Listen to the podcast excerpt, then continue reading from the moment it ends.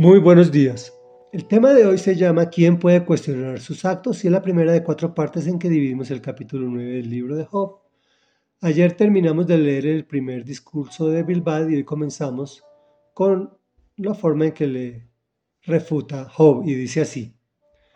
Aunque sé muy bien que esto es cierto, ¿cómo puede un mortal justificarse ante Dios?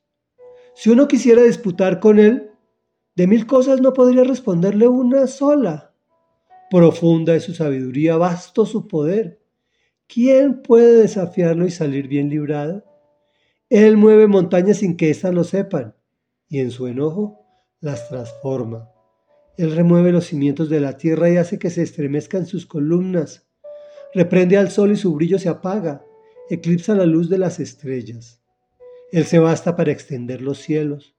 Somete a su dominio las olas del mar él creó la Osa y el Orión, las Pleiades y las constelaciones del sur. Él realiza maravillas insondables, portentos que no pueden contarse.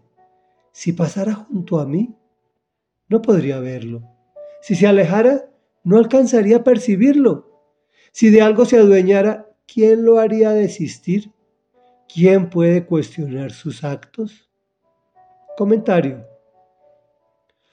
Por el contrario de las afirmaciones de sus amigos, Job sí reconoce que sus verdades con respecto a la palabra de Dios son ciertas.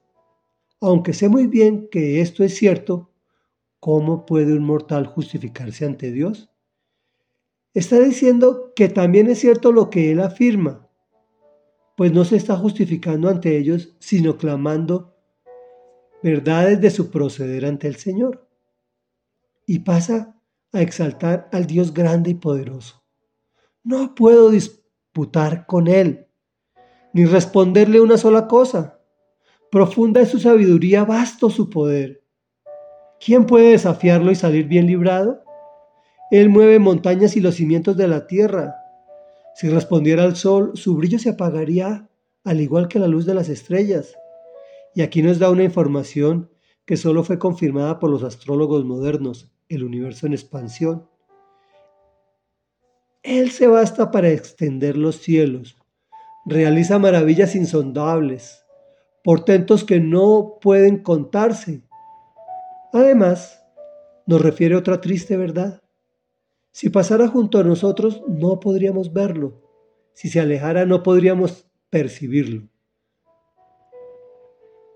Reflexión. Nos tocó triple hoy. Primera, hay muchas personas que conocen intelectualmente la Biblia y lo peor es que no lo traducen a su propia vida. Segunda, es triste no poder ver al Señor. Tenemos que relacionarnos con Él mediante la lectura y la oración y la transformación de nuestros actos a través del el arrepentimiento. Una vez esto no solo podrás verlo, sino sentirlo. Hablará contigo y será tu amigo.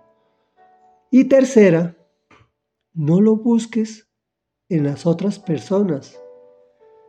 Te fallaremos. Oremos.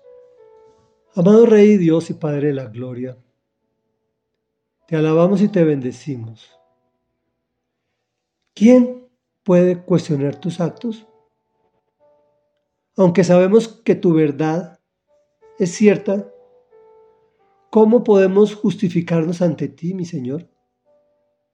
Si quisiéramos disputar contigo de mil cosas, no podríamos responderte una sola, pues profunda es tu sabiduría, mi amado Dios. Basto tu poder, Señor Jesús. ¿Quién puede desafiarte y salir bien librado? Padre de la gloria, tú mueves montañas sin que éstas lo sepan, y en tu enojo las transformas con tu Espíritu Santo. Remueves los cimientos de la tierra y haces que se estremezcan sus columnas.